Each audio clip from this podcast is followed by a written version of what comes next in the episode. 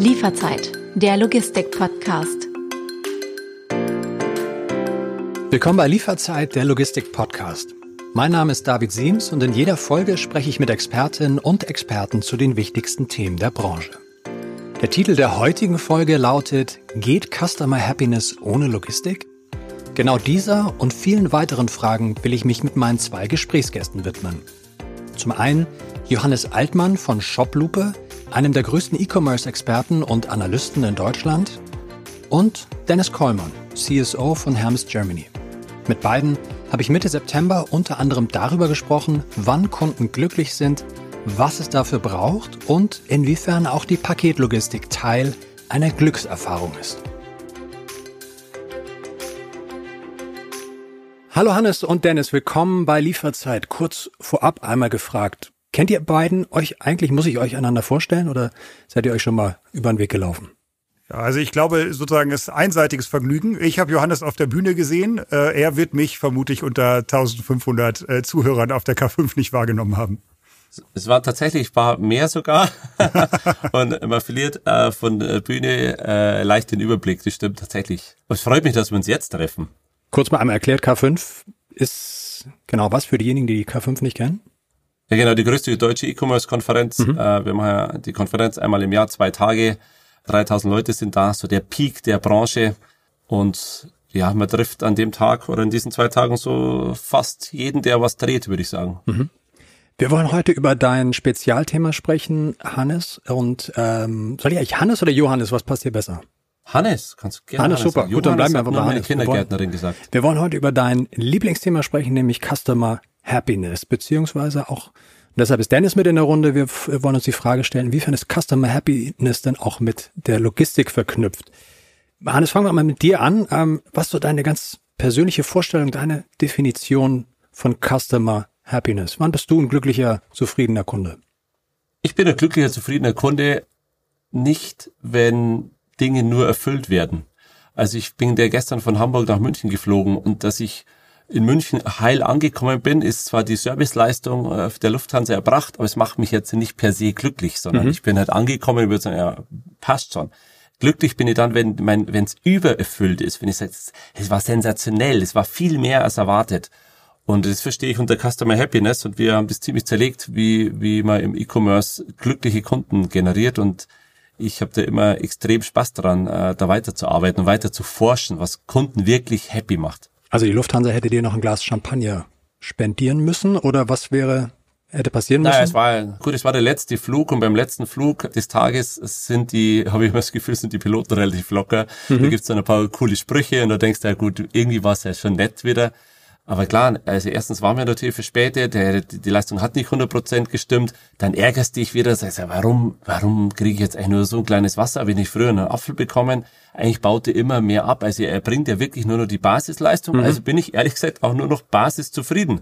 Ist für mich nichts Sensationelles mehr, das war es früher schon. Also wenn du dich an Air Berlin damals, wo du dieses rote Herz bekommen hast, mhm. war irgendwie schon immer nett. Ich habe dann immer drei gekrapscht, hab's den Kindern mitgebracht und es war so ein Tacken mehr als erwartet. Jetzt auch nicht, dass ich unglaublich happy bin, dafür ist vielleicht ein Flug zu Mainstreaming, aber es war mehr, als man erwartet. Und wenn ich an Online-Shops denke, da gibt's viel Dinge, die man mehr machen kann, als du erstmal erwartest. Ja. Das ist natürlich der Fluch der frühen Geburt. Wir alle sind ja dann schon in den 80er Jahren geflogen, da war Fliegen auch noch was anderes. Dennis, wie ist bei dir? Wann bist du ein Happy Customer? Ja, ich finde happy oder happiness ist echt ein großes Wort. Ne? Das, das heißt ja, dass ich glücklich, das ist mhm. ja die wörtliche Übersetzung, oder eben rundrum zufrieden bin. Es gab keinen Störfaktor und, und ich bin auch noch positiv überrascht worden. Und ich kann, um mal so einen Brückenschlag zum NPS zu machen, meinen Freunden so ein Produkt eigentlich äh, uneingeschränkt empfehlen. Und äh, ja, was anderes ist das, was, was Hannes beschreibt. Ja, so eine, so eine Zufriedenheit so. Ja, ich wollte von Hamburg nach München, ich will pünktlich ankommen, hat geklappt, checkt. Und und auch dieses, dieses rote Air Berlin Herz, also nachdem ich dreimal Air Berlin geflogen bin, äh, dann habe ich schon eine gewisse Erwartungshaltung, dass dieses Herz übergeben wird. Ja, und wenn das dann nicht kommt, dann bin ich im Zweifel unzufrieden, obwohl mich das bei den ersten beiden Malen positiv überrascht hat. Das, das heißt, man kann daraus schon ablesen, Erwartungshaltung ist auch nicht statisch, sondern entwickelt sich halt weiter und damit verändert sich auch Kundenzufriedenheit und die riesen Herausforderung ist ja, dass der Punkt eben bei jedem Kunden leider, und das macht es halt kompliziert, auch anders zu erreichen ist. Ja, manche Menschen sind happy, wenn sie einfach ein günstiges Produkt bekommen haben oder nett behandelt werden. Äh, ja, andere ah, sind ja, irgendwie ständig. Halt an, nee, sag. Du bist auch an unterschiedlichen Tagen noch unterschiedlich happy. Bei manchmal freust du dich übers Herz oder hättest dich gefreut und manchmal war es dir egal. Es ist schwer, den Menschen zur richtigen Zeit mit dem richtigen Ding zu erreichen, dass er dann sagt, das war jetzt übermäßig gut. Ja, also, voll. Ich habe ja irgendwann die Air Berlin Schokotafel bekommen. Ne? Das war dann für besonders treue Pressepflege. Aber egal, schweifen wir nicht ab. Johannes, du. Ach, größer als ein Herz, oder was? Ja, ja cool. die riesen Toblerone Tafel. Nein, wir wollen hier keine Schleichwerbung machen. Ähm, Hannes, du machst seit 20 Jahren Shop-Analysen im E-Commerce. Wie lässt sich da Kundenzufriedenheit messen? Beschreib mal deine Arbeit. Dass das erste ist, vielleicht für mich die, die wichtigste Botschaft, Kundenzufriedenheit lässt sich nicht in einer Conversion Rate darstellen. Weil ich habe es immer so verglichen, wenn ich ein Versicherungsvertreter wäre, ist der Versicherungsvertreter, der am meisten Abschlüsse macht, nicht unbedingt der, der die Kunden am glücklichsten macht, sondern mhm. einfach mal am meisten aufgeschwatzt. Ob die Kunden da im Nachgang happy waren oder nicht, ist ein völlig anderes Thema. Beim Online-Shop ist es genauso. Ich gehe rein, sei, ich bestell was, ich bestelle es mit einer hohen Wahrscheinlichkeit, ich gehe danach zu Trusted Shops und sage, super, alles gut gelaufen, fünf Sterne, werde trotzdem bei dem Shop nie mehr wieder einkaufen, weil ich mich überhaupt nicht dran erinnern kann, also so gesehen, die Conversion Rate ist es nicht, sondern äh, messen kann ich es dann, wenn ich feststelle, ich, es gibt eine Wiederkaufrate, die Kom Kunden kommen wieder. Oder äh, wie Dennis gerade gesagt hat, der NPS, es gibt eine Empfehlungsrate. Kunden sagen, hey, das war ein super Shop. Dann kann ich davon sprechen, dass ich auf dem richtigen Weg bin und die, die richtigen KPIs getroffen habe. Ja, ich habe in meiner in der Vorbereitung auf die Podcast-Folge heute bin ich das erste Mal über einen Begriff gestolpert, den ich noch gar nicht kannte, nämlich ein Customer Happiness Manager. Was hältst du davon? Ist das nicht einfach ein anderes Wort für Kundenservice? Ah, ja, ähm, ich glaube, das ist erstens ein bisschen Auslegungssache. Vielleicht nennt man Kundenservice jetzt schnell mal Customer Happiness Manager, weil es besser klingt. Aber mal per se würde ich sagen, der Kundenservice kümmert sich um Probleme. Mhm. Der Customer Happiness Manager kümmert sich darum, dass die Probleme überhaupt nie auftauchen. Das heißt, er geht eigentlich viel weiterreichend daran, um äh, eine positive Experience zu erreichen. Mhm. Eigentlich ein Riesenunterschied. Dennis, wir haben ja in früheren Folgen über das Zusammenspiel zwischen E-Commerce und Logistik schon oft gesprochen. Und äh, mir kommt da immer so ein Beispiel in den Kopf, was nützt mir eigentlich so das fancy Produkt im top designten Online-Shop, wenn Liefer- und Retourbedingungen dagegen nur mau sind. Wenn wir uns oder wenn ich mir Customer Happiness als so einen Kuchen vorstelle, wie groß ist der Anteil der Zustellung, also der Logistik? Aber das ist ja schon mal spannend, weil du äh, sozusagen Zustellung und Logistik sind ja schon mal sehr, sehr weite Felder. Ne? Also mhm. Logistik ist quasi, wenn du dir so einen Händler vorstellst, kannst du sogar sagen, was ist eigentlich mit dem ganzen Inbound, also wie, wie pünktlich kommt die Ware aus dem Sourcing-Land rein, aber zumindest dann das Warehousing mit irgendwie äh, Pick and Pack, der ganze Transport, also Logistik im Bereich von E-Commerce ist ja viel, viel mehr äh, als nur das Thema Zustellung. Und ich, ich tue mich ein bisschen schwer damit. Also mal, Hannes hat das eben schon angedeutet, zu sagen, na, das ist so ein Kuchen und tu mal drei Prozent mehr gute Logistik rein, dann steigt hinten irgendwie die Kundenzufriedenheit um, um fünf Prozent. Mhm. Ja, das, das, das wäre super, ja, wenn das so einfach funktionieren würde.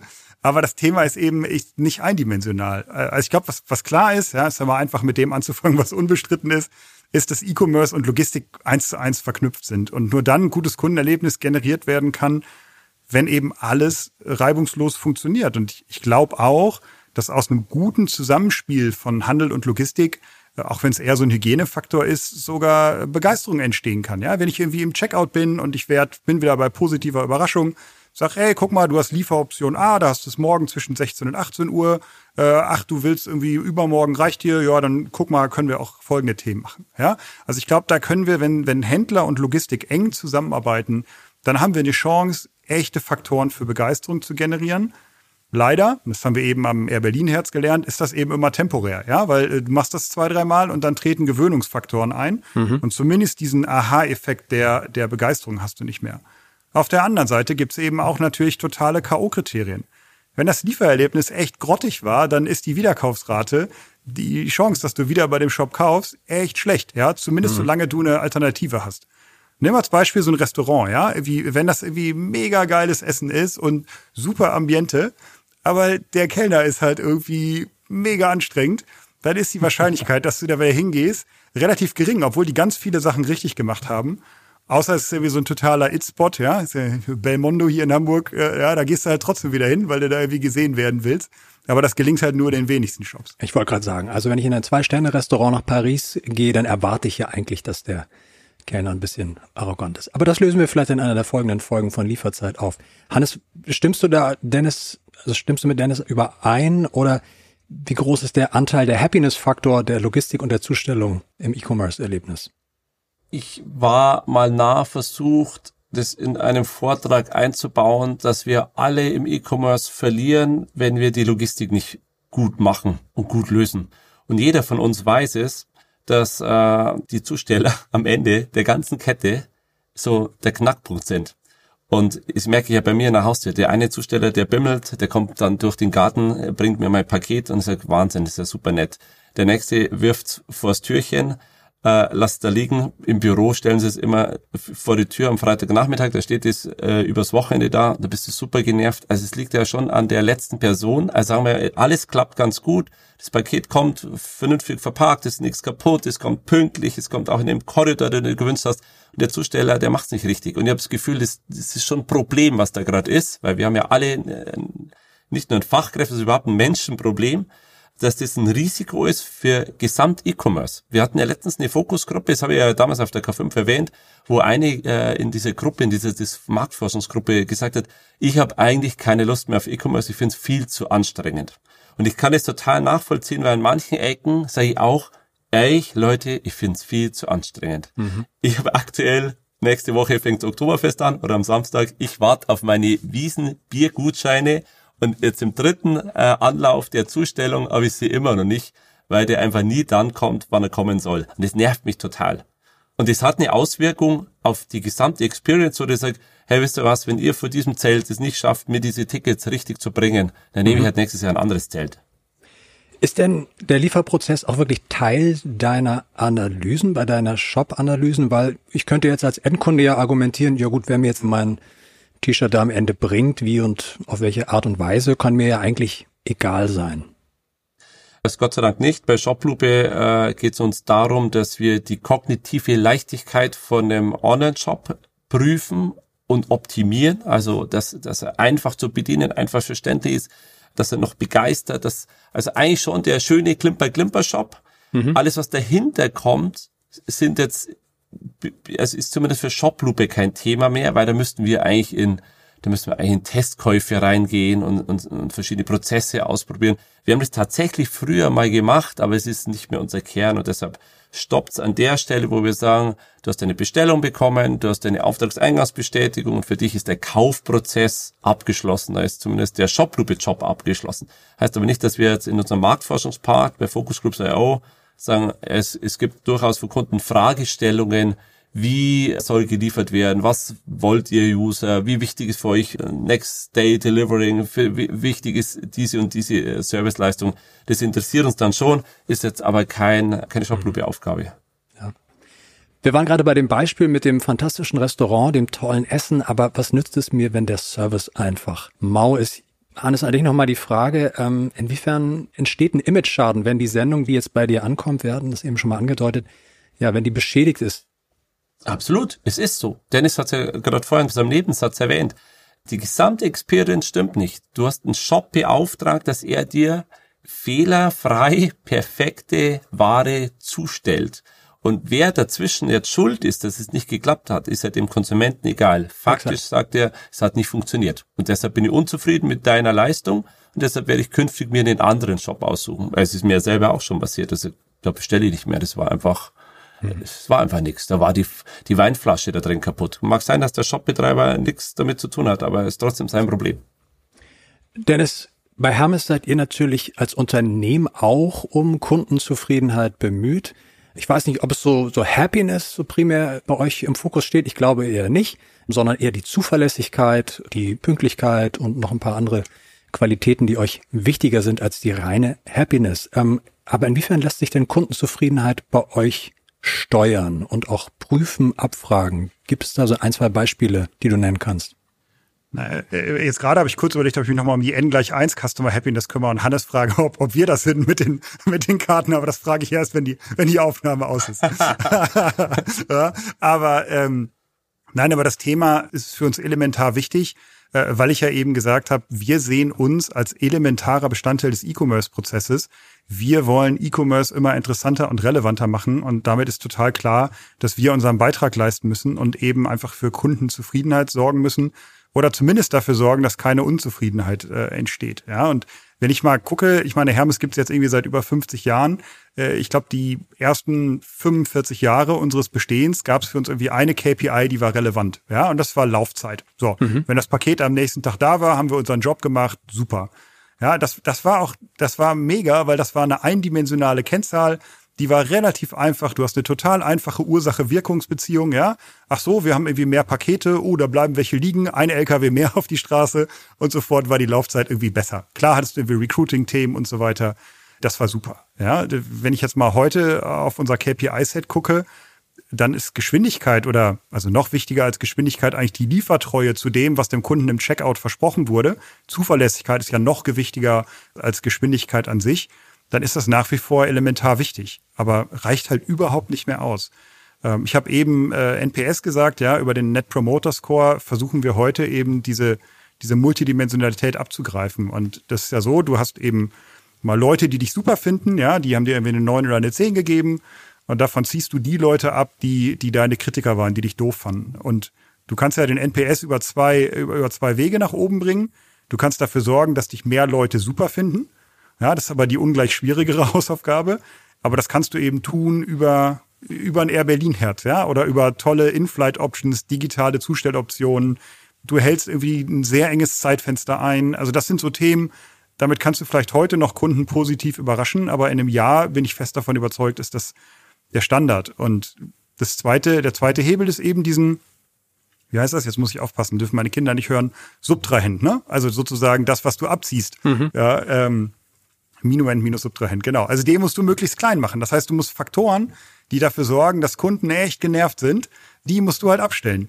Einfach vor die Tür gelegt, hat Hannes eben gesagt. Kommt mhm. zu spät, ja? Nicht an meinen Wunschablageort gelegt. Und das sind die beiden Hebel, über die wir versuchen, Kundenzufriedenheit positiv zu beeinflussen. Wir versuchen eben über, über digitale Tools, ja, indem wir eben messen, wo hat denn der Fahrer gescannt, dass er den Kunden nicht angetroffen hat? Stand er echt vor der Haustür oder war er einen Kilometer weiter weg? Ja, dann geht so ein kleiner Ping an. Und dann gibt's mal so ein Gespräch, wenn der abends zurückkommt. So, hey. Ah, du kennst ja? die Probleme ja schon sehr gut, eigentlich. Haben wir ja, heute erst drüber gesprochen. Ich, ich, würde sagen, ich würde nicht sagen, dass wir ein Erkenntnisproblem haben, ja? Formulieren wir es mal so. Aber macht ihr ja? auch so klassische Kundenumfragen? Keine Ahnung, ich gehe bei myhermes.de auf die Seite und wo dann gefragt wird, Mensch, jetzt raten Sie doch mal von eins bis zehn oder eins bis fünf Sterne, irgendwie sowas. Gibt es solche Maßnahmen auch? Ja, genau. Das machen wir auch. Und äh, wichtig ist aber immer, dass die Befragung, dass die Erhebung auch zu dem passt, was ich abstellen möchte. Wenn ich jetzt so eine Befragung mache und sage, hey, wie zufrieden seid ihr mit den Hermes-Zustellern? Und dann kommt irgendwie so ein, so bundesweit haben tausend Leute gesagt, irgendwie äh, der Hermes-Zusteller ist nett oder nicht nett. Dann hm. bringt mir das jetzt wenig Erkenntnis zu sagen, wo kann ich eigentlich konkret ansetzen. Wenn ich sage, wenn ich mir unseren eigenen E-Commerce-Store, du kannst ja mit Hermes auch äh, private Pakete verschicken, da macht das viel mehr Sinn, ja, sich die Usability anzugucken, mhm. zu sagen, fanden die Leute das gut oder schlecht. Aber immer dann, wenn ich regionale Themen habe, muss ich auch versuchen, einen regionalen NPS zu erheben. Wenn zum Beispiel Kunden uns anrufen und sagen, hey, hier war irgendwie ein Fahrer, der war unfreundlich, dann haben wir einen Drilldown bis auf die einzelne Tour und erkennen eben Muster. Ja, wenn da an dem Tag drei Leute angerufen haben, dann haben wir da offensichtlich ein Thema und das mhm. sieht die Führungskraft vor Ort und kann das eben bis auf den einzelnen Zusteller zuordnen äh, und dann eben auch ein Gespräch führen. Und so mhm. erkennen wir eben Muster und können daran arbeiten. Jetzt bin ich wieder bei Kritiker abstellen, ja, können daran arbeiten, dass die Gesamtzufriedenheit steigt.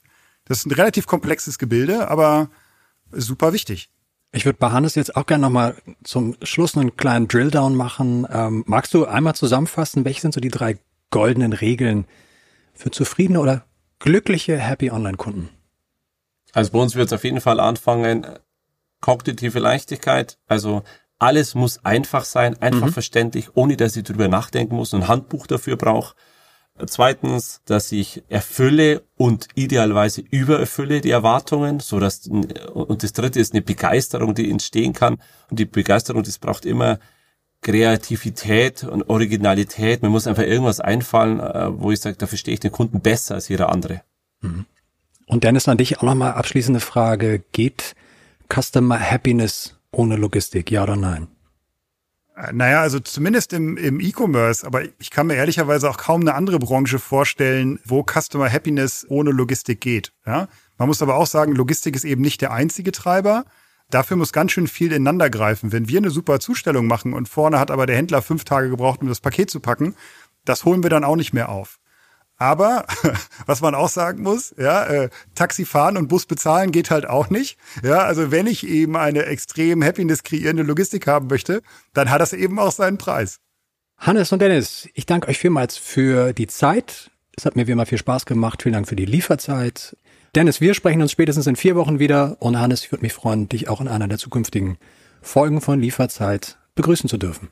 Sehr gern, vielen Dank. Und Dennis, ihr wart es nicht, meine Biergutscheine. Ah, mein Tag ist gerettet. Vielen Dank, ihr beiden. Schokoladenherzen machen glücklich. Nur eine von vielen Erkenntnissen von Johannes Altmann und Dennis Kollmann. Halten wir fest. Kundinnen und Kunden im E-Commerce müssen quasi geräuschlos durch ihre User Experience gleiten. Alle Vorgänge müssen leicht und selbsterklärend sein und von der Paketlogistik mit einem pünktlich zugestellten und unversehrten Paket abgerundet werden. Ein bloßes Erfüllen der Erwartung reicht allerdings oftmals bzw. auf Dauer nicht aus. Für eine wirkliche Zufriedenheit müssen Erwartungen übertroffen werden. Eine stetige Herausforderung für Handel und Logistik gleichermaßen. Das war die heutige Folge von Lieferzeit der Logistik Podcast. Mein Name ist David Siems. Wir hören uns spätestens in 14 Tagen wieder. Machen Sie es gut.